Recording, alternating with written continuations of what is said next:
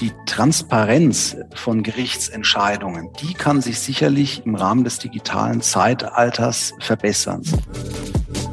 Dieses gemeinsame Erarbeiten einer Lösung wird möglicherweise etwas erschwert.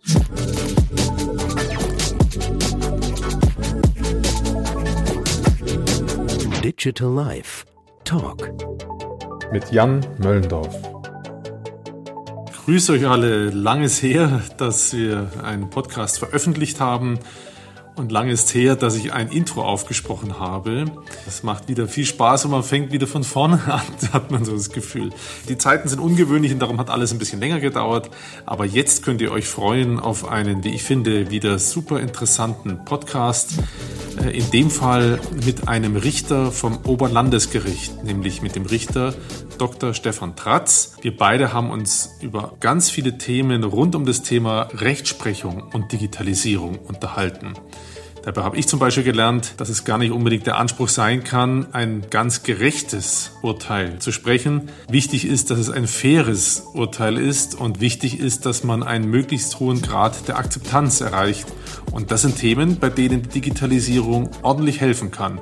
Natürlich haben wir auch gesprochen über das Thema Ausbildung von Juristen und dass die Digitalisierung diese Ausbildung verändert und dass auch es für den Richter leichter geworden ist, bestimmte Informationen zu beschaffen. Aber vor allem geht es wohl darum, dass in Zukunft Dinge transparenter auch für die Betroffenen werden und damit eben wohl die Akzeptanz steigen könnte. Hört rein, lasst euch äh, inspirieren und der ein oder andere hat vielleicht noch keinen Kontakt zu Gericht gehabt. Der lernt auch ein bisschen so nebenbei, worum es eigentlich beim Rechtsprechen für den Richter geht. Ich freue mich über Feedback über alle bekannten Kanäle. Bis dahin, bleibt gesund.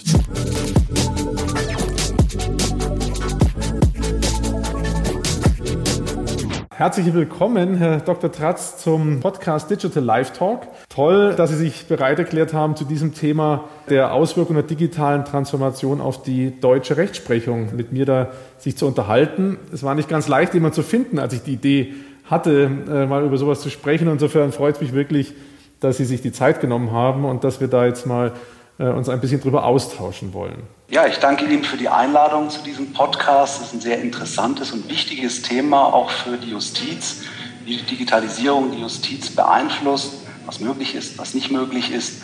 Und es ist interessant, mit Ihnen darüber zu sprechen und ich bin gespannt, was wir gemeinsam besprechen werden. Wenn Sie mal reingehorcht haben, vielleicht die eine oder andere Folge hat dann auch wundersame neue Ideen zutage gefördert. Wer weiß, vielleicht finden wir auch was, aber zumindest eins, denke ich, für die Hörer wird es spannend sein, sich mal in so ein Thema reinzuhören, das die meisten von uns äh, zum Glück ja gar nicht so richtig nah erleben. Und äh, ja, ich bin gespannt, wo wir hinkommen.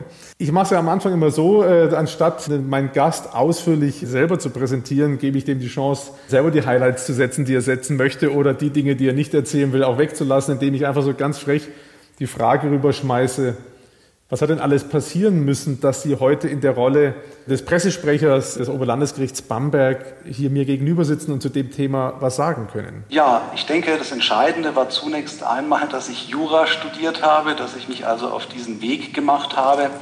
Nach dem Referendariat und dem Examen habe ich mir dann überlegt, was ich machen möchte, habe dann eine kleine Promotionsphase eingeschoben und habe mich dann doch dafür entschieden, mal bei der Justiz anzufangen und habe es bisher auch nicht bereut. Angefangen habe ich bei einem Amtsgericht, im Amtsgericht Aschaffenburg, habe da zunächst Zivilrecht gemacht, bin dann zur Staatsanwaltschaft gewechselt, war dann für einige Jahre Staatsanwalt und im Anschluss bin ich dann wieder auf die Richterebene zurückgekehrt, war dann am Landgericht für Zivilsachen tätig, im späteren Verlauf für Schwurgerichtssachen, das heißt also für Mord- und Totschlagsfälle.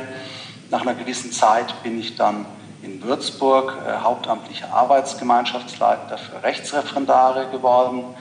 Die Ausbildung des Nachwuchses ist ja sehr wichtig für die Justiz. Deswegen hat man das in Bayern etwas professionalisiert und hauptamtliche Kräfte, also Leute, die nur für den Unterricht da sind, gewonnen.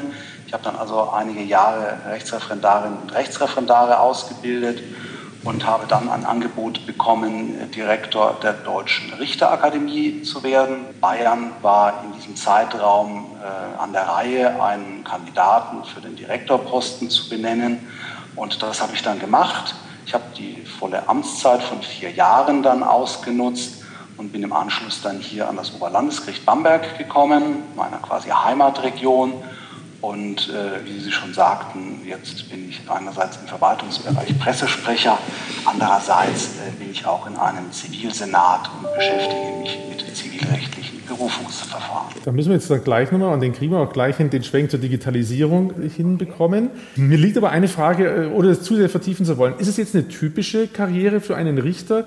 Sie hatten ja mehrere Wechsel so hin und her beschrieben. Nicht? Also wir waren mal auf der Seite Staatsanwalt und dann wieder Richter. Ist es typisch? Also in Bayern ist es typisch, dass man zwischen der Staatsanwalts- und der Richterebene zumindest ein- oder zweimal im Berufsleben wechselt. Was jetzt bei mir sicherlich ein bisschen Besonders war, dass ich äh, aus der bayerischen Justiz zu einer Bund-Länder-Einrichtung, der Deutschen Richterakademie, gewechselt bin und dann wieder zurück nach Bayern gekommen bin. Das ist sicherlich etwas, was nicht so häufig vorkommt, aber diese Möglichkeiten gibt sich auch im Regelfall nur einmal im Berufsleben und dann muss man zugreifen oder absagen. Klingt sehr spannend und ich jetzt so als naiver Amateur würde sagen, dann haben Sie auch verschiedene Seiten bei so einer Klage oder so einem Prozess erlebt und dann können Sie sich in die jeweilige Rolle ja auch reinversetzen und hilft ja, dass man die Sache, glaube ich, ganz gut macht. Der Weg, wie wir zusammengekommen sind, war ja, ich habe ja den Präsidenten des Oberlandesgerichts Bamberg angeschrieben und der hat mir dann gesagt, ja, mein Pressesprecher könnte das machen. Dann habe ich so gesagt, hm, Pressesprecher ist eine tolle Einrichtung, aber ich würde gerne jemand haben, der wirklich oben sitzt und Recht spricht.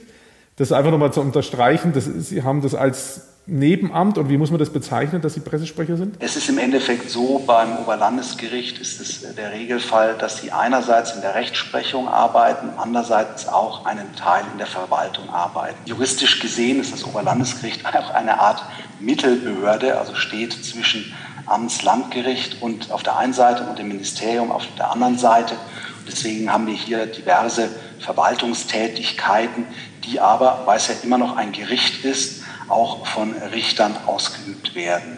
Also im Tagesablauf ist es bei mir so, dass ich, würde ich sagen, die Hälfte im Bereich Öffentlichkeitsarbeit, Pressearbeit arbeite und die andere Hälfte ganz normal als Richter in einem Berufungssenat. Wir haben auch eine Spezialzuständigkeit in unserem Berufungssenat für Bankgeschichten. Also wir sind der sogenannte Banksenat. Wenn also eine Bank verklagt wird, dann kommt das Ganze bei uns an, genauso wenn die Bank auf der Klägerseite ist. Was vielleicht noch ganz wichtig ist zu sagen, es ist in Bayern auch durchaus üblich, dass man zwischen den Rechtsgebieten wechselt, also Zivilrecht und Strafrecht. Das sehen Sie einerseits natürlich aus der Tätigkeit früher als Staatsanwalt, dann später als Richter. Und im Richteramt habe ich genauso wie die meisten anderen Kolleginnen und Kollegen sowohl strafrechtliche als auch zivilrechtliche Erfahrung. Aktuell bin ich im Zivilrecht tätig. Ich könnte jetzt 3000 Fragen stellen. Wir wollen ja heute keinen äh, Podcast machen zum, was macht alles ein Richter, aber vielleicht noch eben diesen einen das Ding, ich hatte eben ja dann gesagt, na, Pressesprecher, hm, und dann hat er gesagt, nein, der mein Pressesprecher ist aktiver Richter. Und er hat eben erwähnt, dass Sie eine spezielle Arbeitsgruppe leiten an der Uni Würzburg oder begleiten. Vielleicht können Sie das nochmal zu sagen, weil das, darauf kam ja dann das Thema Digitalisierung mit ins Spiel. Genau, damit kommen wir zum Thema Digitalisierung. Also auf Vorschlag des Präsidenten der Uni Würzburg und des Präsidenten des Oberlandesgerichts hier in Bamberg wurde im letzten Jahr eine Arbeitsgruppe gegründet zum Thema Mensch und Justiz im digitalen Zeitalter.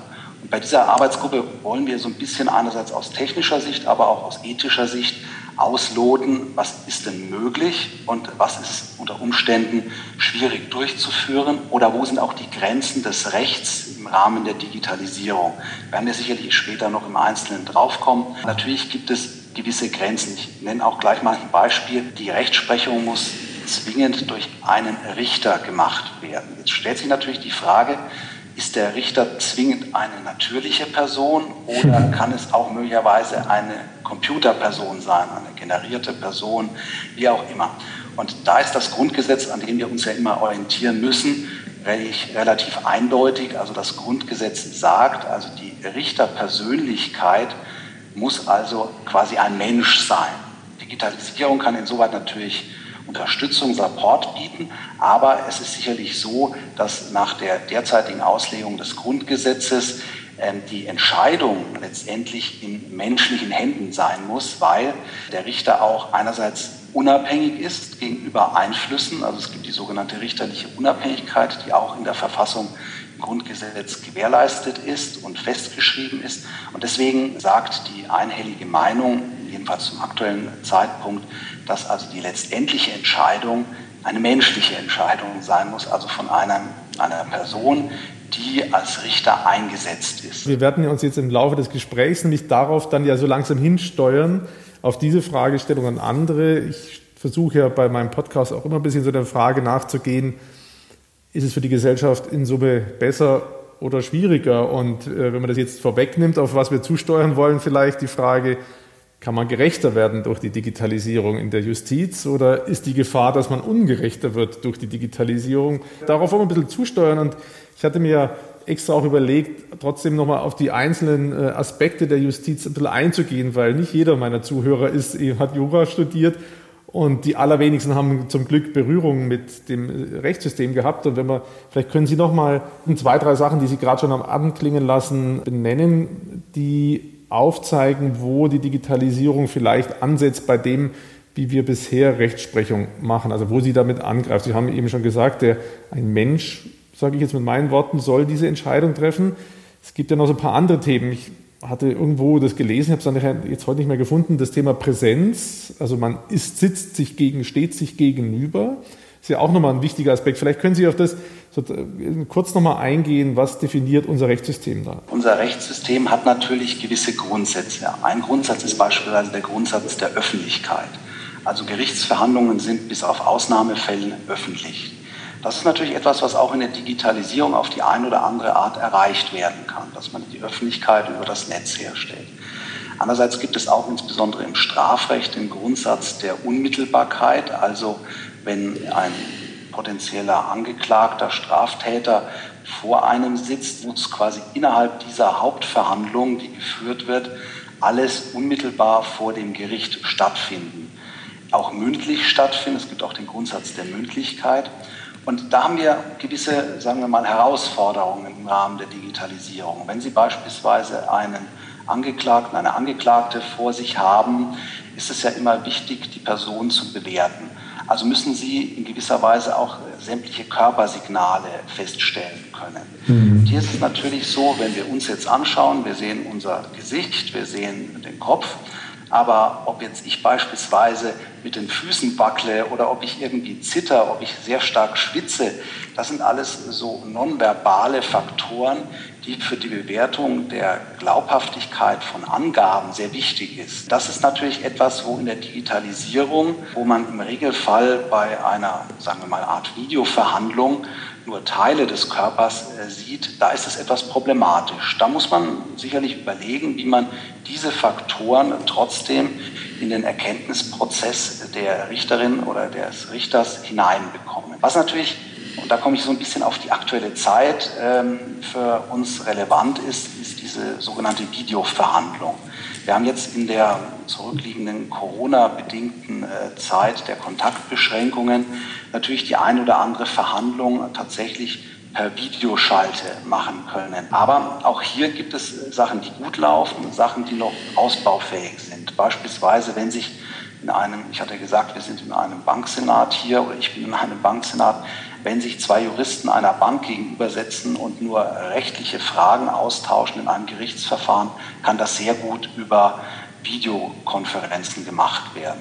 Natürlich in dem Moment, wo ich Zeugen vernehmen muss oder möchte, kann es ein bisschen anders werden, weil dann habe ich plötzlich eine weitere dritte Person dabei, die möglicherweise über die technischen Voraussetzungen nicht verfügt, die auch möglicherweise äh, gehemmt ist und äh, von einer Kamera aus zu sagen, da habe ich gewisse Herausforderungen. Der andere Punkt ist, bei manchen Personen ist es wichtig, dass sie ihre heimische Wohlfühlatmosphäre verlassen und bewusst zum Gericht kommen, mhm. zu einem Obrigkeitsakt. Und ähm, wenn Sie zum Beispiel auch die Baulichkeit der meisten Gerichtsgebäude anschauen, dann merken Sie, hier wird eine gewisse ähm, Obrigkeit ausgestrahlt oder eine gewisse Wichtigkeit des Aktes vor Gericht zu kommen. Und deswegen ist da natürlich auch wieder die Frage, ob denn tatsächlich, wenn jemand nur zu Hause sitzt und per Kamera zugeschaltet ist, das Aussageverhalten möglicherweise etwas verändert ist. Mhm. Genauso wenig ist natürlich wichtig, äh, gerade bei Aussagen im Strafrecht, aber auch im Zivilrecht, dass die Zeugen unbeeinflusst sind. Im Gerichtssaal kann ich das natürlich in gewisser Weise, weil die Richter ja auch anwesend sind äh, und auch die Rechtsanwälte, kann ich das in gewisser Weise sicherstellen, dass jemand unbeeinflusst ist. Wenn jemand vor der Kamera eine Aussage macht, dann kann ich eigentlich schwerlich einschätzen, ob möglicherweise hinter der Kamera ein Einfluss ausgeübt wird. Das jetzt mal ein bisschen zuspitzen. Also Sie können bei mir nicht sehen, ob hinter der Kamera jemand mit einer Waffe steht und mich bedroht und sagt, Sie müssen unbedingt äh, diese Aussage machen. Das ist natürlich etwas, wo, das ist jetzt ein ja, spaßiges Beispiel, im Alltag kann das natürlich durchaus eine gewisse Relevanz haben. Und daher äh, ist das etwas, wo auch eine gewisse Herausforderung in der Digitalisierung mit verbunden ist. Wie sichere ich möglicherweise eine unbeeinflusste Aussage sowohl eines vielleicht Klägers, eines Beklagten, aber vor allem auch der Zeugen? Und ein weiterer Punkt ist, das betrifft dann insbesondere das Familienrecht. Das Familienrecht ist im Regelfall eine nicht öffentliche Verhandlung. Da gibt es durchaus Bedenken, wenn Sie ein Kind vernehmen, wenn es ums Kindeswohl geht, äh, ob hier möglicherweise die Präsenz nicht eine neutralere Aussage sichert als eine Aussage, eine Angabe, die nur über eine Kamera gemacht wird. Und natürlich auch gewisse Probleme eines Kindes passieren könnten, dass man Hemmungen hat, vor einer Kamera Angaben zu machen. Genau an das Thema mit dem Kind habe ich gerade gedacht, weil als ich das jetzt erzählt hatte im Freundeskreis, da poppen mir dann immer auch Themen hoch und sagen, ja, das ist ein wichtiges Thema. Und äh, da waren, kamen dann zwei Familienstreitigkeiten. Äh, in der Tat, eins, da ging es um eine Trennung aufs Plateau. Und da hieß es, ich warte jetzt schon seit einem Dreivierteljahr auf die Verhandlung und das wäre doch mit Video ganz schnell gemacht. Da war ich im ersten Moment so, ja, stimmt, eigentlich wäre eine gute Idee, aber schon die wenigen Aspekte, die Sie jetzt genannt haben, würde ich jetzt sagen, wenn ich abstimmen müsste, würde ich sagen, ich würde es lieber mit Präsenz machen, das ist meine persönliche Meinung. Aber man sieht aus dem bisschen, was Sie gerade formulieren, schon, zumindest was die Videoverhandlung angehen würde, da steckt doch einiges an Potenzial dran, dass wir das Vertrauen vielleicht mal auch in Gerichtsprozesse verlieren könnten. Das ging mir so im Vorfeld durch den Kopf. Einmal war ich vor Gericht und das ist schon lange her, da ging es um eine Mietsache. Ich habe nichts in Frage gestellt, was mit mir da passierte. Zwar war ich mit der Entscheidung nur so halb zufrieden, aber was ja vielleicht für den Richter auch ganz gut ist, sagt er, ja, da habe ich einen Kompromiss gefunden. Aber was ich sagen will, ist, die Räumlichkeit, man sitzt da, man schaut nach oben, man hat also eine Situation, wo ich sage, die würde ich nie in Frage stellen. Also da saßen wir dann, also da hat man eine äh, vertrauensvolle Situation, wo man hofft und glaubt, dass, das, ähm, dass da Recht gesprochen wird. Und das, was Sie jetzt beschrieben haben, fand ich jetzt schon mal ganz noch mal, doch nochmal interessante Gedanken, dass man da höllisch aufpassen muss, dass man dieses Vertrauen vielleicht nicht zerstört. Ganz wichtig ist ja, dass Entscheidungen des Gerichts Akzeptanz hervorrufen. Akzeptanz heißt nicht zwingend Zufriedenheit. Also man muss mit einer Entscheidung nicht hundertprozentig zufrieden sein, aber sie muss akzeptiert werden.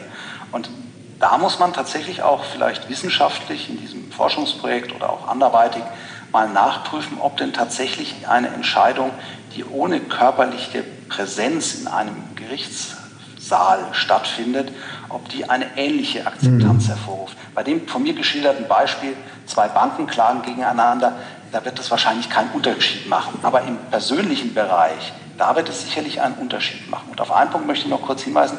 Ein weiterer Grundsatz im Gerichtsverfahren ist ja der Grundsatz des fairen Verfahrens.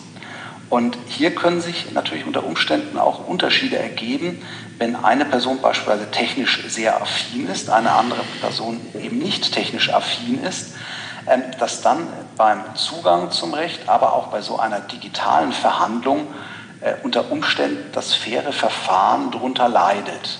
Also wenn jemand äh, mhm. keine großen technischen Fähigkeiten hat und jetzt erstmal damit äh, beschäftigt ist, seine Kamera einzurichten, während ein anderer technisch affin das innerhalb kurzer Zeit herstellt, dann kann hier natürlich auch eine gewisse Herausforderung äh, bestehen für das Gericht, ein faires Verfahren sicherzustellen. Aber das sind Fragen, die natürlich die Zukunft beeinflussen werden. Wir sehen hier, es gibt auch Herausforderungen für Justiz und Gesellschaft, wenn man die Digitalisierung vorantreiben möchte. Und das ist sicherlich auch so ein bisschen das Ziel unseres äh, Staatsministers für Justiz in Bayern. Äh, Herr Eisenreich ist auch ein sehr digital affiner Mensch und die Justiz versucht sich da ein bisschen ähm, ja besser aufzustellen, als es vielleicht jetzt ist. Und da hat insbesondere, wir waren vorhin beim Thema Corona, die Corona-Zeit einen sicherlich digitalen Schub in der Justiz ausgelöst. Wenn wir jetzt noch mal einen Schritt weitergehen, jetzt uns mehr an so einen Prozess, so eine Klage mal herantasten und äh, da das mit der Digitalisierung das ein bisschen anschauen. Der erste Gedanke, den ich so in der Vorbereitung hatte, dann habe ich mir gesagt, wie sehen eigentlich die Konflikte aus, die vor einem Gericht landen durch die Digitalisierung?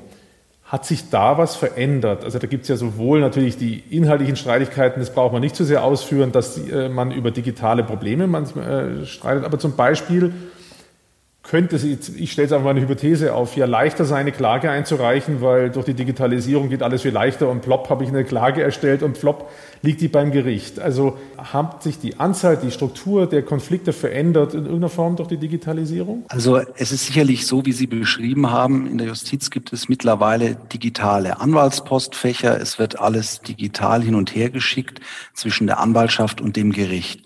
Und das führt natürlich dazu, dass unter Umständen Klagen schneller eingereicht werden können. Wir haben aber ehrlich gesagt keine validen Zahlen, dass tatsächlich durch diese elektronische Übermittlung von Klagen von der Anwaltschaft zum Gericht äh, dass durch diese Digitalisierung leichtfertig Klagen eingereicht werden. Also was sicherlich äh, momentan auch zu verzeichnen ist, dass manche Klagen im Zivilrecht ähm, dadurch beschleunigt werden, dass sich spezielle Themen herausbilden, die von spezialisierten Kanzleien vorangetrieben werden. Also es ist ja auch in der Diskussion bekannt, dass manche Klagen gegen Automobilhersteller wegen Dieselmotoren äh, vermehrt eingereicht werden, dass die Gerichte, das muss ich auch sagen, bei uns damit sehr stark beschäftigt sind. Da kann durchaus sein, dass äh, die Klagen schneller eingereicht werden aufgrund des immer ähnlicheren Sachverhalts. Also wenn ich fünf Klagen gegen einen großen Automobilhersteller habe wegen eines speziellen Autotyps, dann sind natürlich fünf weitere Klagen sehr schnell eingereicht wegen eines vergleichbaren Sachverhalts. Da kann die Digitalisierung durchaus äh, einen Teil dazu beitragen, indem man das System Paste und Copy, äh, was wir auch teilweise verwenden im privaten Leben, dass also durch Paste und Copy schneller Klagen eingereicht sind, weil man einfach in der Herstellung der Klageschrift weniger Zeit benötigt. Aber ich denke, die Digitalisierung selber führt nicht unbedingt dazu, dass leichtfertig Verfahren anhängig gemacht werden. Es ist eher der Sachverhalt, der vielleicht gleichförmiger ist und deswegen hier eher Klagen eingereicht werden. Man könnte es jetzt sagen wir, positiv formulieren. Der ein oder andere, für den wäre es normalerweise schwerer gewesen, eine ähnliche Klage einzureichen, der tut sich jetzt leichter, die einzureichen. Das muss ja nicht leichtfertig sein. Also genau, also äh, es ist sicherlich für den einen oder anderen eine Erleichterung, äh, im Rahmen von digitalen Arbeitsschritten eine Klage einzureichen. Wir haben ja äh, im deutschen Rechtssystem vor dem Amtsgericht keinen Anwaltszwang. Ab Landgericht herrscht dann Anwaltszwang im Zivilrecht. Und das ist natürlich so, dass eine Privatperson möglicherweise durch die Digitalisierung beim Amtsgericht schneller eine gewisse Klage einreichen kann, weil einfach die Informationen aus dem Internet schnell beschafft werden können und auch Schriftsätze relativ schnell äh, verfasst werden können. Das kann unter Umständen dazu führen, dass eine gewisse Beschleunigung eintritt, aber es muss es nicht sein. Also wir können an sich anhand von validen Daten das momentan, jedenfalls nach meinem Kenntnisstand, nicht bestätigen, dass sich hier eine Häufung aufgrund der Digitalisierung ergeben hat, aufgrund Gleichförmigkeit von Konstellationen, von Sachfragen vielleicht, aber nicht aufgrund der digitalen äh, Möglichkeiten, die die Justiz schon bietet. Da ist ja die direkte Frage, die sich da anschließt für mich, ob die Klagevorbereitung, nenne ich es jetzt mal mit meinem Deutsch, durch jemand, der meint, ihm ist Unrecht geschehen, besser oder schlechter ist. Also ich These wäre ja, er kann besser recherchieren. Jetzt nehmen wir mal die Sammelklagen, die Sie gerade genannt hatten, weg, aber jemand stellt fest, da war eine Verunreinigung im Lebensmittel, was weiß ich, und kann besser recherchieren, ob er Recht oder nicht Recht hatte und es besser vorbereiten. Kann man sowas feststellen, dass die Klagen besser vorbereitet sind oder anders vorbereitet sind als früher? Also es ist sicherlich so, dass gewisse Informationen schneller die Personen erreichen, den Kläger, den Beklagten.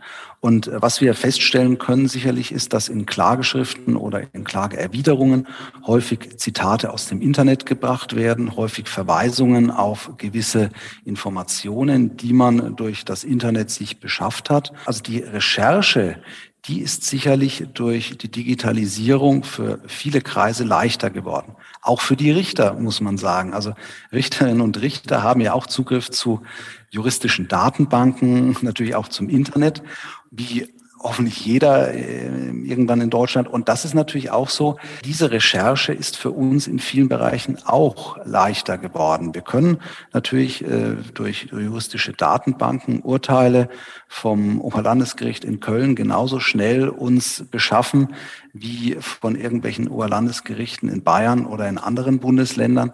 Also es ist eine Möglichkeit, eine größere Möglichkeit da, an bestimmte Informationen zu kommen. Wobei da wieder die Frage ist, diese Informationen äh, werden natürlich von irgendjemanden eingestellt, von irgendjemanden aufbereitet. Bei den von uns genutzten juristischen Datenbanken ist es relativ klar, dass eine gewisse Vertrautheit mit dem Einsteller gegeben ist. Also irgendein Verlag, der auch ansonsten juristische Zeitschriften herausgibt, der beispielsweise diese juristischen Zeitschriften dann auch auf einer Internetplattform präsentiert oder gewisse Datenbanken bietet. Das ist vielleicht so ein bisschen äh, die Gefahr für Leute, die normal im Internet nach juristischen Informationen suchen weil hier werden die Informationen natürlich auch von irgendjemanden eingestellt und die Informationen müssen nicht zwingend hundertprozentig korrekt sein. Da ist es bei uns vielleicht mit den juristischen Datenbanken, wo Urteile eingestellt werden, einfacher, weil dort die Daten korrekt wiedergegeben sind und keine Wertung beinhaltet ist. Während wenn ich im Internet mich informiere über gewisse juristische Entscheidungen, auf vielen Seiten Wertungen mit verbunden sind. Und diese Wertungen können natürlich für den konkreten Fall zutreffend sein, aber sie können für einen anderen Fall auch wieder nicht zutreffend sein, weil gewisse Unterschiede zwischen den zwei oder drei Fällen existieren. Ja, sehr spannend. Ich wollte ja kurz schon Luft holen und sagen, Mensch, dann ist ja alles einfacher und gerechter geworden. Aber genau als ich da jetzt mitgedacht habe mit diesem Recherchieren, also wenn ich was recherchiere und ich liege einem Fake News Kanal auf, sage ich mal, dann habe ich halt was Falsches gehört und dann werde ich beim nächsten Stammtisch korrigiert von meinen Freunden. Sie fällen ja ein Urteil als Richter und dann, wenn Sie also eine tendenziöse Aussage gefunden haben irgendwo im Internet, dann ist es nicht gut, weil dann ist es eine tendenziöse Beeinflussung und äh, damit birgt das ein gewisses Risiko. Ähm, Sie leben ja jetzt auch nicht in einem luftleeren Raum und irgendwo auf einem anderen Stern. Sie leben ja auch normal mit, aber das ist, sehe ich dann trotzdem äh, als eine Gefahr, dass die Informationen, die Sie aufnehmen, die ein Richter aufnimmt zu einem speziellen Fall, wenn er recherchiert, sowohl einen Vorteil bietet, dass er schnell sich informieren kann und tiefer vielleicht als früher in einer schnellen Zeit, aber er muss wahrscheinlich auch einiges an Energie reinstecken, immer wieder zu gucken, warum hat der das geschrieben, der das da geschrieben hat hat er vielleicht eine Absicht, die ich äh, bedenken muss bei dem, oder? Wir müssen sicherlich die Quelle der Information immer prüfen. Und da ist es natürlich gut, wenn ich beispielsweise, ich hatte es erwähnt, eine juristische Datenbank habe, die von einem juristischen Verlag betrieben wird, der ansonsten auch normale Printmedien herausgibt. Dann habe ich hier eine gewisse Sicherheit, dass es auch passt. Aber für viele andere Informationsquellen im Internet ist es natürlich schwieriger, diesen Wahrheitsgehalt tatsächlich zu überprüfen. Ein Ding will ich nebenbei noch sagen. Sie erwähnen ja häufig das Wort Gerechtigkeit. Und das ist eine sehr interessante Frage. Was ist denn überhaupt gerecht? Das ist etwas, was eher philosophisch zu sehen ist.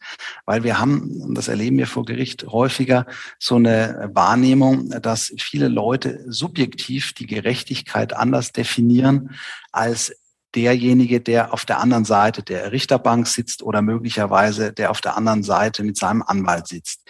Deswegen ist es immer schwierig für uns äh, tatsächlich zu sagen, die Gerechtigkeit verbessert sich.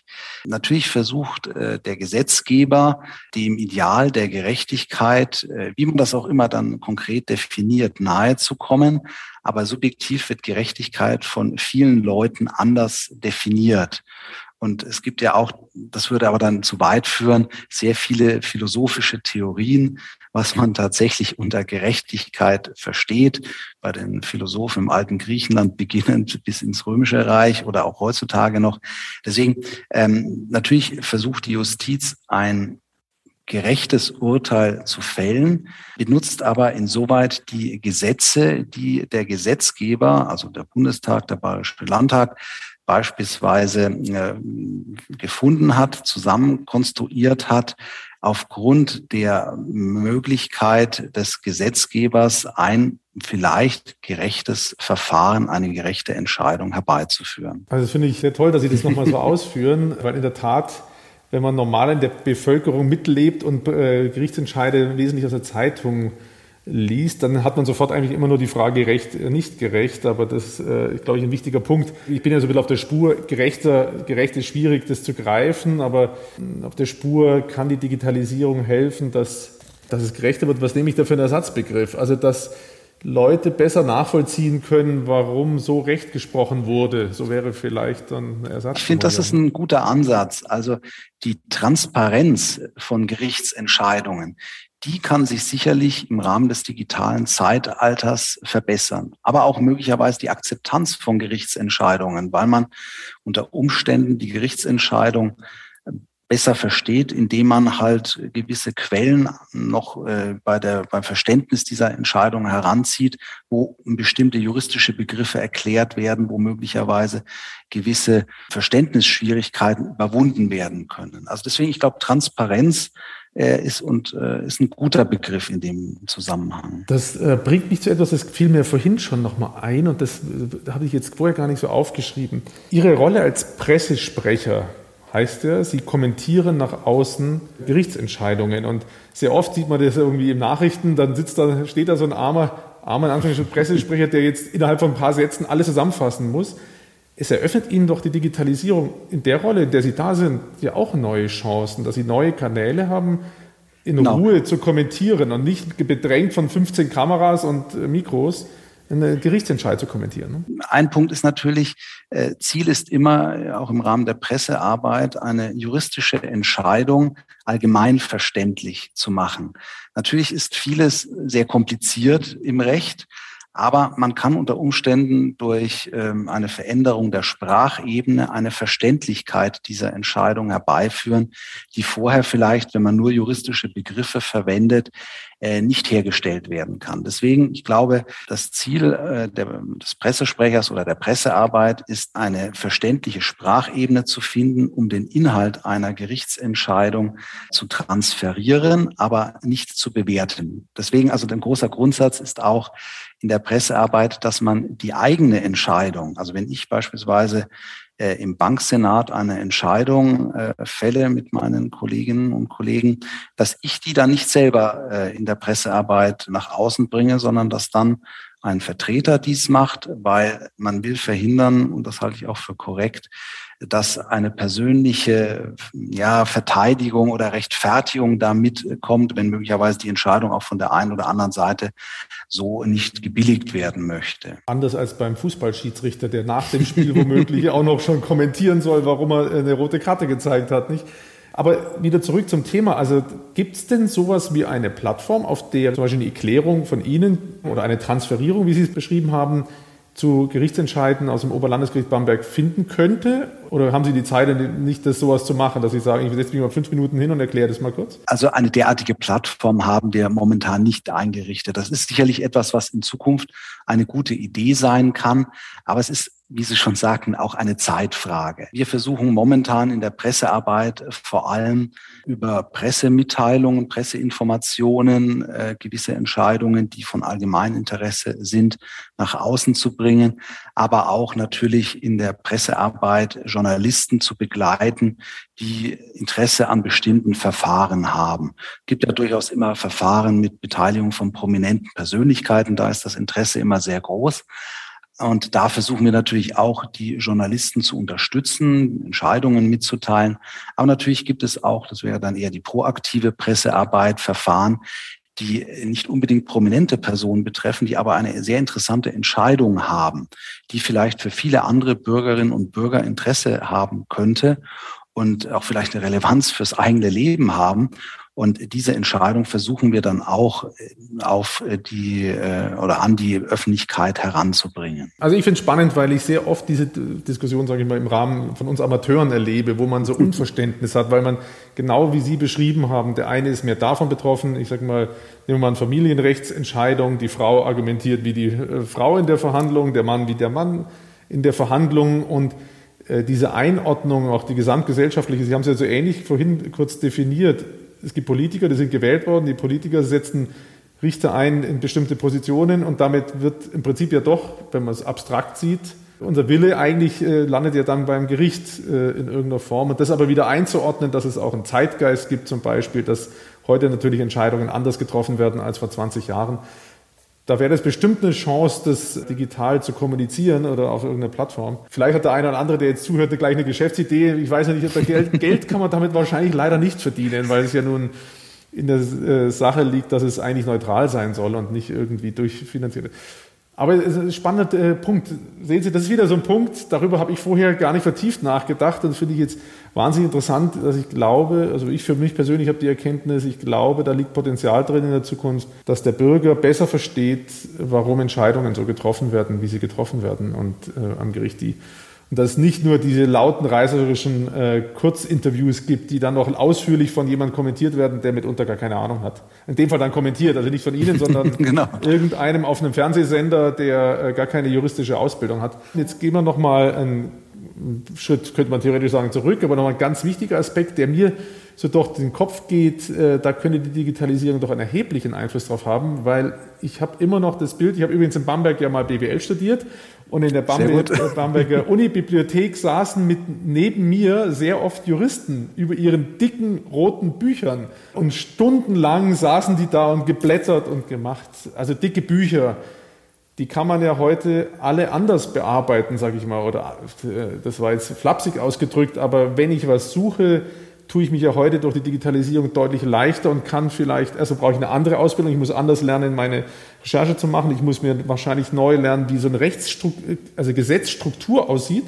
Welchen Einfluss hat die Digitalisierung auf die Ausbildung Ihres Nachwuchses? Also da muss man sagen, hat die Digitalisierung einen riesigen Einfluss. Wenn ich das selber vergleiche, wie ich studiert habe, ein paar Jahre ist das sicherlich schon her, da war es tatsächlich so, dass man ein Laptop sicherlich schon hatte und ein bisschen am Computer rumgearbeitet hat. Aber diese intensive Recherche in Datenbanken war damals erst im Entwickeln. Jetzt ist es beispielsweise an einem normalen Arbeitsplatz einer Richterin, eines Richters so, dass man den Zugang hat zu digitalen Datenbanken, juristischer äh, Verlage, aber auch natürlich zu allen anderen Datenbanken, die einem gute Informationen beschaffen können. Und ähm, Dadurch ist natürlich einerseits die Recherche leichter geworden. Zweitens ist auch die, das Auffinden von äh, Ergebnissen der Recherche leichter. Was vielleicht schwerer geworden ist, man bekommt mehr Ergebnisse, als man sie vielleicht früher bekommen hat.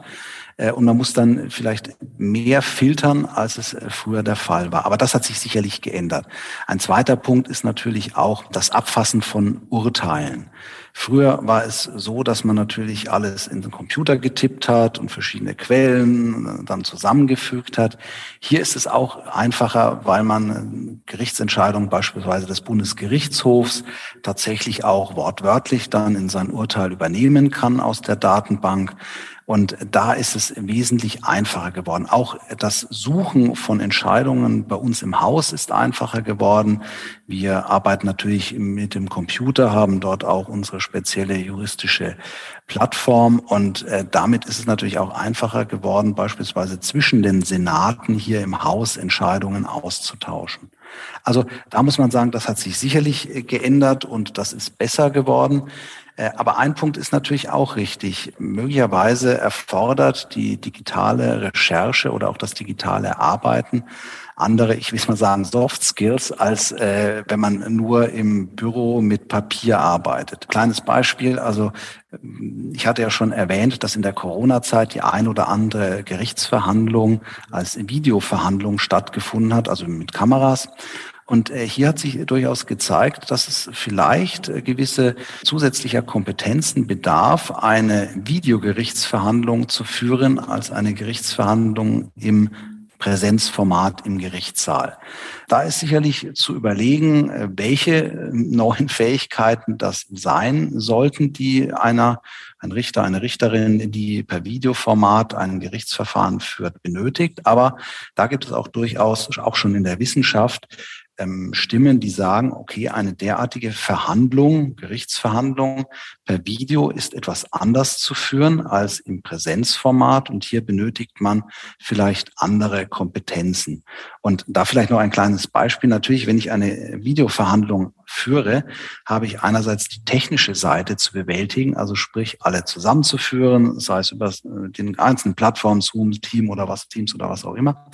Und dann muss ich aber auch äh, schauen, dass eine gewisse Gleichheit der technischen Ausstattung da ist. Nicht, dass der eine vielleicht ein Gesicht nur ganz klein sieht, der andere sieht es groß oder es wird was verzerrt. Dann ist, sind die Datenleitungen natürlich ein wichtiges Thema. Und da kann durchaus das ein oder andere an zusätzlichen Fertigkeiten verlangt werden in der Zukunft oder erforderlich werden. Äh, dazu musste man aber dann erstmal ein bisschen Erfahrungen sammeln und dann sehen, welche genauen Fertigkeiten dann dazukommen. Aber ich glaube, ein Punkt ist, dass die Moderation einer Videogerichtsverhandlung gewisse zusätzliche Fähigkeiten benötigt, die man natürlich trainieren kann, aber vielleicht bei dem einen oder anderen momentan äh, noch nicht alles vorhanden ist. Da kann ich so ein bisschen berichten aus meiner Zeit als Direktor der Deutschen Richterakademie. Da hat man natürlich versucht, diese zusätzlichen äh, ich sage es immer, Soft Skills äh, den Kolleginnen und Kollegen zu vermitteln. Und da ist ein großes Interesse da, sich insoweit auch weiterzubilden. Direkte Überleitung, weil die Frage hat mich ja auch beschäftigt, wie hält sich ein Richter Digital Fluent, ein Begriff, den ich hier auch im Podcast gelernt habe durch Simone Lies, eine äh, tolle Frau, äh, die das so ein bisschen als Coach begleitet, dass man sich Digital Fluent hält, was ich in meinem Beruf natürlich auch als Herausforderung sehe, aber dadurch, dass wir sehr nah am Endkunden und an den Veränderungen der Kommunikation sind, lerne ich, sage ich immer, on the fly, also Nebenbei. Das ist jetzt für den Richter nicht so. Also da gibt es die Akademie und ansonsten die eigene Neugier. Oder gibt es noch andere Dinge, wo Sie sagen, das gibt die und die Maßnahmen, mit denen wir dafür Sorge tragen, dass wir da am Puls der Zeit bleiben? Wir haben ein gutes Fortbildungsprogramm. Einerseits Bayern als Bundesland hat eigene Fortbildungsprogramme, wo auch derartige digitale Punkte Themen sind. Dann gibt es die bundesweite Fortbildung bei der Deutschen Richterakademie, wo auch derartige Themen integriert werden. Natürlich auch jeder einzelne ist für sich selber jemand, der auf der Suche ist nach neuen Punkten, nach noch neuen Entwicklungen. Wir müssen aber natürlich eins sehen. Als Richter können wir nicht jede Neuerung gleich übernehmen, weil es muss auch vorher eine gesetzliche Möglichkeit bestehen, diese Neuerungen gleich zu übernehmen. Da muss unter Umständen ein Gesetz angepasst werden. Es müssen gewisse Interessen ausgelotet werden. Aber äh, ich denke schon, dass äh, die Kolleginnen und Kollegen auch durch eigene Neugier sehr viel zusätzliche Informationen äh, beschaffen. Wir haben ja vorhin so ein paar Aspekte, eine Klage, die, die Seite Verteidigung und auch die Seite des Richters durchgesprochen. Ich habe jetzt einfach nochmal gedacht, wenn ich mir jetzt mal so den einfachen Bürger vorstelle, der da vorne steht, wie erlebt er das jetzt? Kann man ja vielleicht auch ein bisschen schon zusammenfassend auch nochmal sehen. Fällt Ihnen so ad hoc noch was ein, wo Sie sagen, also der Punkt, den müssen wir noch mal ansprechen, weil oder vielleicht auch eine Herausforderung, weil eine Herausforderung besteht schon noch. Im Zivilrecht ist es so, dass der Gesetzgeber sagt, ein Richter, eine Richterin hat in jedem Stadium des Verfahrens auf einen Vergleich, auf eine gütliche Lösung hinzuwirken. Und das ist eine sehr spannende Sache. Es gibt auch in Bayern und auch in anderen Bundesländern das Projekt des Güterichters, dass sich also Parteien zusammensetzen und gemeinsam nach einer Lösung des Rechtsstreits suchen. Ähm, so eine gütliche Lösung, ein Vergleich kann dazu führen, dass die Akzeptanz einer Entscheidung, die die Parteien nämlich selber dann treffen, erhöht wird. Und man hat auch die Möglichkeit, andere Interessen noch mit abzudecken.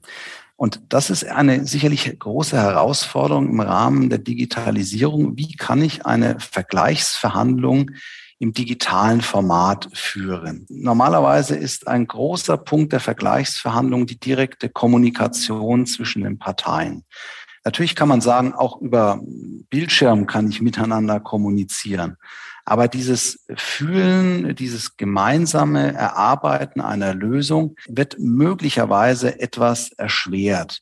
Wir haben auch mal im Rahmen dieses Projekts mit der Uni Würzburg eine Umfrage unter den Kolleginnen und Kollegen gemacht. Und da ist dieser Punkt häufig gekommen, dass befürchtet wird, dass durch eine fortschreitende Digitalisierung die Vergleichsbereitschaft nachlässt, aber auch die Möglichkeit, über eine gütliche Streitbeilegung kommunikativ zu sprechen, sich so stark verändert, dass hier weniger Vergleiche geschlossen werden. Ich habe selber im Rahmen meines beruflichen Lebens häufiger erlebt, dass äh, vergleichsweise Lösungen zu einer höheren Zufriedenheit äh, bei den Parteien eines Rechtsstreits führen, als wenn das Gericht eine, in dem Fall natürlich von oben kommende Entscheidung fällt. Wenn man selber an der Entscheidung mitgewirkt hat im Rahmen einer Vergleichsverhandlung, hat das unter Umständen eine höhere Akzeptanz bei den Parteien. Und das ist sicherlich etwas, was im Rahmen der Digitalisierung unter Umständen schwieriger werden äh, wird. Gut, man muss sich dieser Herausforderung bewusst sein. Vielleicht kann man auch diese Schwierigkeiten durch gewisse Maßnahmen kompensieren. Dazu vielleicht einfach als Beitrag, ich sehe das ähnlich. Also ich bezeichne mich ja immer als Digitalisierungseuphoriker und es gibt viele Dinge, die ich großartig finde, dass sie also laufen. Auch sicherlich im Justizbereich, aber das hat man am Anfang, habe ich ja schon durchschimmern lassen. Ich habe irgendwie das Gefühl, dass das ganz eine gute Einrichtung ist, dass man sich physisch sieht in dem Fall. Und einfach nochmal aus dem Businessleben jetzt auch nicht repräsentativ, was ich aus dem Business-Netzwerk, sage ich mal so, höre, ist, dass man feststellt, dass die Verbindlichkeit absinkt durch die Videocalls. Mhm. Ja. Die Möglichkeit, auf den Knopf beenden zu drücken und in dem Moment ist ja die Welt weg und man ist wieder in seinem Universum. Sonst muss man gemeinsam durchs Haus laufen und man hat, also es gibt nicht so den knallharten Cut. Man schaltet es ab wie in einem Computerspiel. Damit sinkt die Verbindlichkeit und muss man es versuchen, irgendwie anders zu kompensieren. Bei der Rechtsprechung, da hatte ich ja vorhin meine Meinung da schon durchschimmern lassen, muss man da, glaube ich, sehr sensibel sein. Also das muss man mal, glaube ich, mal beobachten, was für Erkenntnisse jetzt aus dieser Pandemiezeit kommen. Äh, da hat man ja einen großen Feldversuch durchgeführt. Da bin ich mir sehr sicher, dass man da merkt, dass das ihr Gefühl oder das Gefühl ihrer Kollegen, das da vorgebracht wurde, nicht ganz falsch ist. Also dann, gerade bei so einer Kompromisssuche hilft es, wenn man sich persönlich gegenüber sitzt und nicht denkt so, klack, yes, den habe ich jetzt aber ordentlich einen reingewirkt. Ja, ich denke, der große Unterschied ist halt, wenn ich in den Gerichtssaal gehe, dann überschreite ich die Schwelle meiner Wohlfühlzone und gehe in einen zunächst mal neutralen Bereich hinein. Und äh, diese Überschreitung einer gewissen Grenze hat natürlich auch Auswirkungen auf den Menschen. Äh, er wird möglicherweise zunächst etwas ruhiger, er sieht das Ganze etwas professioneller. Die Emotionen sind unter Umständen etwas eingeschränkter. Wenn ich mich äh, zu Hause vor meinem Computer aufrege, dann hat das eine andere Wirkung, als wenn ich mich in einem Gerichtssaal in physischer Anwesenheit von anderen Personen äh, aufrege. Also das äh, sind Unterschiede, die man äh, nicht unbedingt vergessen darf. Und deswegen glaube ich, in bestimmten Situationen ist es einfach notwendig, sich direkt in einem Gerichtssaal zu treffen und nicht nur über Foren oder über Kameraschalte oder sonstige digitale Formate. Einfach nochmal einen kleinen Themenwechsel zu einer, ich wusste immer nicht so genau, wo ich es einordnen, aber die Frage muss ich unbedingt nochmal stellen. Wenn man Artikel liest über künstliche Intelligenz und an die Veränderung von Berufsbildern und an das Wegfallen von Berufsbildern, da geht es auch oft um das Thema man braucht bestimmte Juristen nicht mehr in Zukunft, wo alles automatisch entschieden wird. Aber ist es denn so, dass unser Rechts System so ist, dass Dinge automatisiert entschieden werden können. Ich gebe oben ein, Auto kaputtgeschlagen, Auto hat den und den Wert, äh, Besitzer war jener und hinten raus kommt ein Urteil. Es ist immer ein Einzelfall. Jeder, der einen, sagen wir mal, Verkehrsunfall erleidet oder beteiligt ist an einem Verkehrsunfall, sieht das Ganze nicht als äh, einer der Verkehrsunfälle, die von einer Maschine dann später gelöst werden, sondern das ist sein Verkehrsunfall. Er hat äh, gewisse ähm, ja, gewisse Maßnahmen vielleicht an seinem Auto falsch gemacht, ist zu schnell gefahren, hat möglicherweise den Blinker nicht gesetzt und so. Es sind alles Einzelfälle. Und diese Einzelfälle stellen sich im äh, Gerichtssaal als sehr individuelle Konstellation dar. Also wir erleben häufiger, wenn wir die Parteien eines Rechtsstreits befragen, dass plötzlich noch zusätzliche Informationen dazukommen, die man vorher entweder selber nicht so als Information, die Bedeutung hat, erkannt hat oder die erst nach einer intensiven Befragung dann tatsächlich sich als Information herausstellen. Deswegen glaube ich, dass in äh, einer großen Zahl oder einer überwiegenden Zahl von Fällen diese individuellen Komponenten so groß sind, dass man, äh, wenn man das in einen Computer eingibt, nicht zum korrekten Ergebnis kommt. Einerseits natürlich diese verfassungsrechtliche Grundlage, dass der Mensch die Entscheidung, also der Richter, die Richterin die Entscheidung treffen muss, aber auch diese vielen individuellen Komponenten werden wohl aus meiner Sicht dazu führen, dass dieses äh, Szenario, das durch künstliche Intelligenz alle Fälle durch den Computer sehr schnell und sehr einfach gelöst werden können, unter Umständen äh, eher eine Zukunft Zukunftsmusik für Science-Fiction-Romane darstellt, aber in der Realität wohl nicht ankommen wird. Und der zweite Punkt, den ich an der Stelle auch erwähnen will, äh, ich denke auch die Akzeptanz dürfte anders sein, äh, wenn ich etwas in den Computer nur als Daten eingebe und dann zum Ergebnis durch den Computer komme oder in einem Gerichtsverfahren vor Gericht mit Menschen dann eine Lösung präsentiert bekomme durch ein verfassungsrechtlich eingesetztes Organ, nämlich die Richter. Also das Akzeptanz- und das Verständnisproblem von digitalen Entscheidungen könnte hier durchaus auch ein wichtiger Punkt für die Zukunft sein. Ich will natürlich nicht ausschließen, dass vieles einfacher wird durch die Digitalisierung. Natürlich wird man gewisse Dinge durch Computerprogramme vereinfachen können. Also gewisse Details der Entscheidungen werden einfacher werden. Wenn Sie sich beispielsweise äh, überlegen, in jeder Gerichtsentscheidung werden auch Kosten zugewiesen für die eine oder andere Seite oder ausgeglichen. Natürlich, diese Kosten sind durch Computerprogramme schneller berechenbar, als wenn ich mich selber auf irgendeinen einen Taschenrechner setze. Und auch gewisse andere Dinge sind durch Computerprogramme schneller klärbar. Also beispielsweise, äh, wenn ich äh, wissen will, an welcher Stelle ein Verkehrsunfall stattgefunden hat, kann ich natürlich durch diverse äh, Möglichkeiten im Internet mir die Landkarte anschauen, kann mir die Straßenkarte anschauen, kann hier vieles vereinfachen. Aber letztendlich durch künstliche Intelligenz den Gesamtkomplex lösen zu können, das wird sicherlich etwas problematisch werden, weil wirklich die Einzelfallsituation hier unter Umständen unter den Tisch fällt. Also wenn man sich beispielsweise anschaut, verschiedene Strafverfahren, das Ergebnis war vielleicht immer identisch. Also jemand ist durch einen Diebstahl geschädigt worden. Der Diebstahl kann unter Umständen dasselbe Produkt betreffen, wie aber also beispielsweise es wurde eine Uhr gestohlen. Aber wie die Uhr gestohlen wurde, das kann natürlich im Einzelfall sehr unterschiedlich sein. In einem Fall wird mit Einsatz von Gewalt äh, der Diebstahl durchgesetzt. Im anderen Fall ist möglicherweise durch Schusseligkeit der Diebstahl erleichtert worden. Das sind alles so Einzelfälle, die unter Umständen es schwer machen, durch eine künstliche Intelligenz eine Entscheidung äh, zu erzielen. Und genauso, weil wir gerade im Strafrechtsbereich sind, das Strafmaß ist ja immer etwas, was ein Richter, eine Richterin individuell aufgrund der persönlichen Schuld des Angeklagten festsetzt. Und hier sind viele Faktoren zu berücksichtigen. Und äh, das ist etwas, wo äh, sicherlich auch künstliche Intelligenz an ihre Grenzen stoßen könnte. Natürlich, wir sind alle keine Zukunftsforscher in der Art und Weise, dass wir wissen, was in 40, 50 oder 100 Jahren Realität werden kann. Aber auf dem jetzigen Stand der künstlichen Intelligenz sehe ich da gewisse Probleme, diese einzelnen individuellen äh, Entscheidungen äh, aufgrund einer ausreichenden Tatsachengrundlagen tatsächlich zu finden. Ich finde, das kam jetzt auch in unserem Gespräch ganz gut rüber, dass für mich jetzt persönlich die Digitalisierung ein weiteres Tool ist oder ein sehr gutes Tool ist, um Dinge bisschen besser zu machen, effizienter zu machen, aber dass gerade bei der Rechtsprechung ja sehr viel drumrum an, ich nenne es jetzt mal zwischenmenschlichen, an den weichen Faktoren ist, da kann ich mir persönlich das jetzt auch noch nicht vorstellen, wie die KI dazu packen soll. Ein Gedanke kam mir dabei, aber die Anamnese beim Arzt könnte man ja auch ein bisschen vergleichen mit dem, was äh, ein Richter, ein Jurist durchspielt.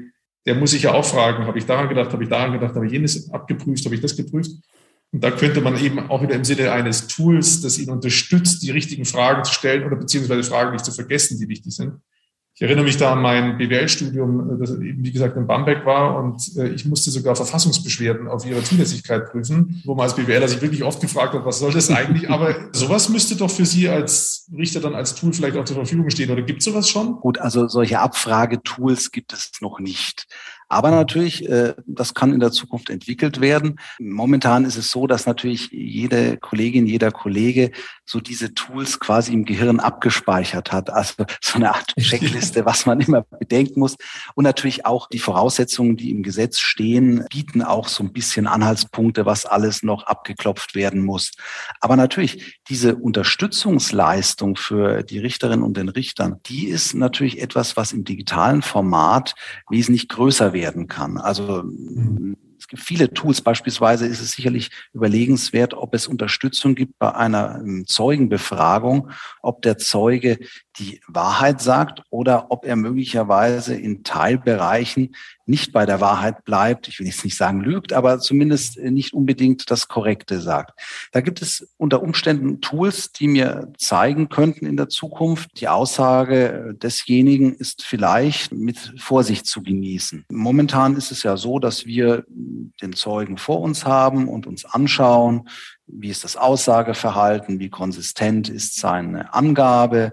Hat er Widersprüche? Wie sind aber auch die nonverbalen Faktoren? Also spricht er so, als ob er es mhm. quasi auswendig gelernt hat? Oder hat er Pausen zum Nachdenken? Ist er sehr aufgeregt? Schwitzt er sehr stark? Das sind alles so Faktoren. Und da könnte ich mir durchaus vorstellen, dass die Wissenschaft uns Tools auch digitaler Art zur Hand gibt, um diese Aussage etwas für uns durchsichtiger zu gestalten. Äh, ich bin mir mhm. natürlich nicht sicher, was da alles möglich ist und möglich sein wird, aber das könnte ich mir als gutes Tool vorstellen. Oder auch beispielsweise äh, für Sie als jemand, der Betriebswirtschaft studiert hat, äh, wenn ich mir Bilanzen anschaue, gibt es ja da äh, sehr viele Zahlen. Und ich könnte mir mhm. sehr gute Tools vorstellen. Ich glaube, in Teilbereichen gibt es sowas schon, dass die Bilanzen auf Unstimmigkeiten geprüft werden. Das ist sicherlich etwas, was die Kollegenschaft gerne nutzen würde. Und also da äh, denke ich, gibt es mhm. viele Überlegungen, äh, Unterstützungstools den Kolleginnen und Kollegen an die Hand zu geben, die die Arbeit erleichtert und möglicherweise auch das Ergebnis dann etwas verbessert. Ich will nicht sagen, dass bisher das Ergebnis äh, nicht korrekt ist, aber man kann sowas natürlich zur Optimierung von Entscheidungsprozessen heranführen. Mhm. Da kann ich mir gut vorstellen, dass die Digitalisierung uns in der Zukunft einige zusätzliche Tools an die Hand gibt, die wir dann aber auch gerne nutzen werden. Also zum Beispiel einen Lügendetektor, der digital funktioniert, wie auch immer das jetzt dann funktionieren soll. Ja, also Lügendetektor ist immer etwas, was wir aus Amerika kennen. Ja. Also etwas, was die Analyse erleichtert. Gewisse Tools, die uns sagen, also hier ist äh, keine richtige Konsistenz im Aussageverhalten gegeben. Da gibt es gewisse. Anhaltspunkte, die Zweifel wecken könnten. Wie dann die Richterin, der Richter das bewertet, ist wieder eine andere Sache. Also ich glaube, das Tool sollte nur auf Indizien, auf Umstände hinweisen. Und äh, der Mensch, also sprich die Richterin und der Richter, haben dann die letztendliche Entscheidung, was sie aus diesen Indizien machen, ob sie sagen, sie glauben der Person oder sie glauben der Person nicht. Weil das ist etwas, was insbesondere im Zivil- und Strafrecht so ein Grundsatz unserer Rechtsprechung ist, dass tatsächlich die Richterin, der Richter in freier Beweiswürdigung ihr Ergebnis finden kann. Frei heißt nicht, willkürlich irgendetwas, aber aufgrund ihrer Wahrnehmung, ihrer Indizien, ihrer Beweisergebnisse hat die Richterin, hat der Richter das Ergebnis des Prozesses einer Beweisaufnahme zu finden und insoweit besteht keine Bindung. Natürlich Bindung an Naturgesetze und Denkgesetze. Ja. Also Aber da kann sicherlich die Digitalisierung uns einige Punkte noch äh, bieten, die diesen Entscheidungsprozess erleichtern könnten. Für mich jetzt noch eine letzte Frage, die mir noch im Kopf kam. Gibt es eigentlich einen speziellen Senat für Digitalprozesse, also digitale, also Streitigkeiten über digitale Vorfälle, nennen wir es mal. Also mhm. äh, berühmte Fall wäre Erpressung über äh, hacken und äh, Computer lahmlegen, Bitcoins erpressen. Also gibt es dafür einen extra Senat? Was es auf jeden Fall gibt, die Staatsanwaltschaft hat Spezialabteilungen, die sich mit Computerkriminalität beschäftigen, Cybercrime. Das ist auch hier bei der Generalstaatsanwaltschaft in Bamberg eine eigene Abteilung angesiedelt. Äh, Im Gerichtsverfahren oder im Gerichtsalltag äh, ist es noch nicht so, dass die Fallzahlen so groß ist, dass man hier eine Spezialisierung rechtfertigen könnte. Mhm. Weil wenn Sie zum Beispiel einen Spezialsenat gründen wollten, der sich nur mit äh, Computerproblemen beschäftigt, dann brauchen Sie die entsprechenden Fälle. Also Sie brauchen ausreichend Fallzahlen. Ja. Und das ist momentan eher noch nicht der Fall. Vielfach werden die digitalen Komponenten nicht äh, streitentscheidend sein, sondern ein Vertrag wurde beispielsweise nur im Internet geschlossen. Aber ein Kaufvertrag bleibt ein Kaufvertrag, egal ob Sie mhm. den im Internet schließen oder ob Sie den äh, live schließen äh, mit äh, anwesenden Personen. Natürlich gibt es da gewisse Spezialitäten und gewisse Schwierigkeiten, aber äh, für Spezialsenate ist es momentan noch zu früh. Aber es ist tatsächlich so, es wird nachgedacht darüber und ich will nicht ausschließen, dass bei größeren Gerichten, ich sage jetzt mal Oberlandesgericht Köln, Oberlandesgericht München, sowas tatsächlich schon vorhanden ist.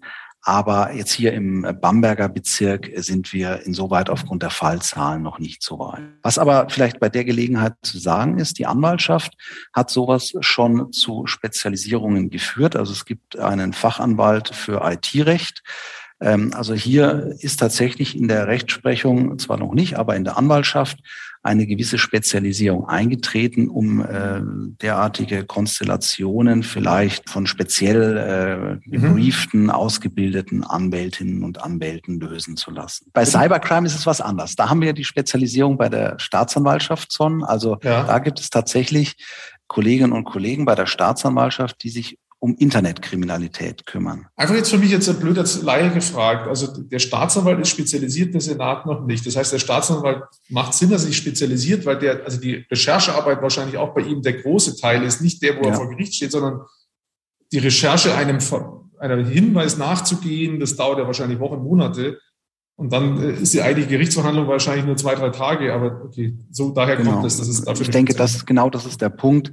Ich bin aber eigentlich ziemlich sicher, dass über kurz oder lang auch die Spezialisierung bei den Senaten, mhm. bei den mhm. Oberlandesgerichten oder bei den Landgerichten, die Kammern, äh, die dann viele Fälle insoweit haben, äh, stattfinden wird, dass man also tatsächlich hier auch Spezialsenate vergleichbar mit dem Fachanwalt für IT-Recht mhm. einführen wird. Aber gut, äh, da muss man sehen, wie sich die Zahlen entwickeln spannend. Also für mich war das jetzt auch schon wieder äh, viele, viele Erkenntnisse, weil darüber habe ich äh, nur in Ansätzen vorher nachgedacht. Ich habe gespürt, unser Thema hat viel Potenzial, aber äh, über die Frage nachzudenken, wie sich die Richter spezialisieren, so weit bin ich nicht gekommen. Da kann ich vielleicht noch eins ergänzen. Also genau. in Deutschland äh, gilt ja der Grundsatz immer noch, dass die Juristenausbildung einen Einheitsjuristen hervorbringt. Also sprich, der mhm. Jurist mhm. soll nach Studium Referendariat in quasi sämtlichen Rechtsgebieten äh, kompetent sein oder ein Grundwissen haben. Im Gerichtsalltag selber findet natürlich dann eine Spezialisierung statt, aber die Grundvoraussetzungen für den juristischen Beruf sind bei allen Kolleginnen und Kollegen zu Beginn zunächst mal auf demselben Level. Und dann kommt natürlich die Spezialisierung, das ist klar. Interessanterweise kommt man zu einem ähnlichen Schluss. Die Digitalisierung ist am Ende für die Justiz ein Tool, mit dem Dinge anders und besser, effizienter vielleicht gemacht werden. Aber am Ende ist es der Mensch und so ähnlich war es in anderen Podcasts auch schon. Ich bin an der Stelle, wo ich dann immer gerne meinen Gast frage. Jetzt habe ich für mich viele Fragen gestellt und habe meiner Neugier da freien Lauf gelassen.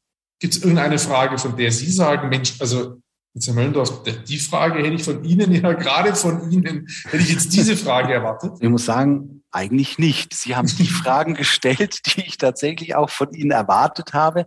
Aber Sie können ja vielleicht auch mal aus Ihrer Sicht sagen, wie Sie eine digitale Justiz sich vorstellen könnten. Das ist ja eine schöne Frage. Das ist mir eine Erkenntnis für heute. Das hatte ich gerade noch vergessen zu sagen. Ich bin Digitalisierungserfolger. Ich bleibe Digitalisierungserfolger. Was die Rechtsprechung angeht, hat sich das bei mir verfestigt. Da würde ich mir wünschen, dass weiterhin sich Menschen gegenüberstehen. Es gibt Fälle, da brauchen wir das nicht. Das hat mir gestreift, aber vom Grundsatz, damit das Rechtssystem akzeptiert wird, weil ich glaube, die Gesellschaft braucht es, dass es das gibt. Diese Idee, die wir so zwischendrin diskutiert haben, einer Plattform, die Fälle, wo der Pressesprecher wie Sie, ein Vertreter des Gerichts, erklärt, warum die Dinge so entschieden wurden. Und das nicht innerhalb von einem Statement von zehn Sekunden, sondern in zehn Minuten. Ich habe dabei an Logo gedacht. Ich weiß nicht, ob Sie mhm, Kinder mhm. haben so wie Logo, nicht? Äh, Leuten vermitteln und immer wieder klar macht, das ist die Gesellschaft, die das entschieden hat, dass wir so haben wollen und deswegen ist es so. Erster Grundsatz wäre, ich sage, wir müssen uns weiterhin persönlich treffen und noch mehr dazu beitragen, dass Menschen verstehen, warum Dinge so entschieden werden. Mitunter übrigens auch, warum nicht entschieden wird. Mhm. Äh, das ist etwas, was, äh, glaube ich, draußen in der Bevölkerung viel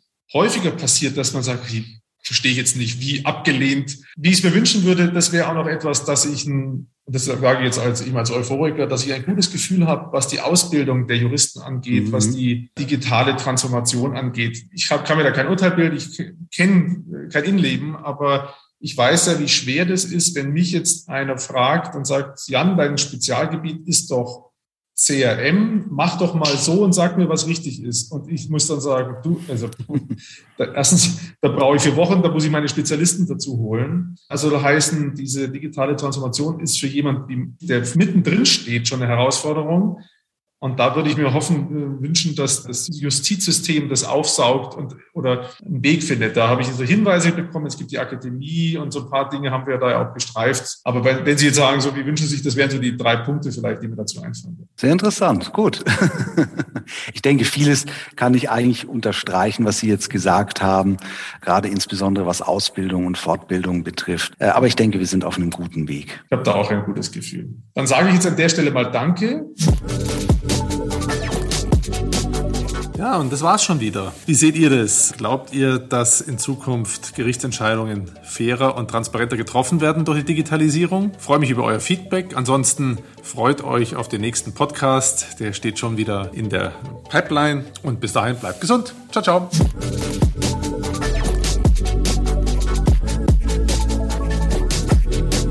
Digital Life Talk mit Jan Möllendorf.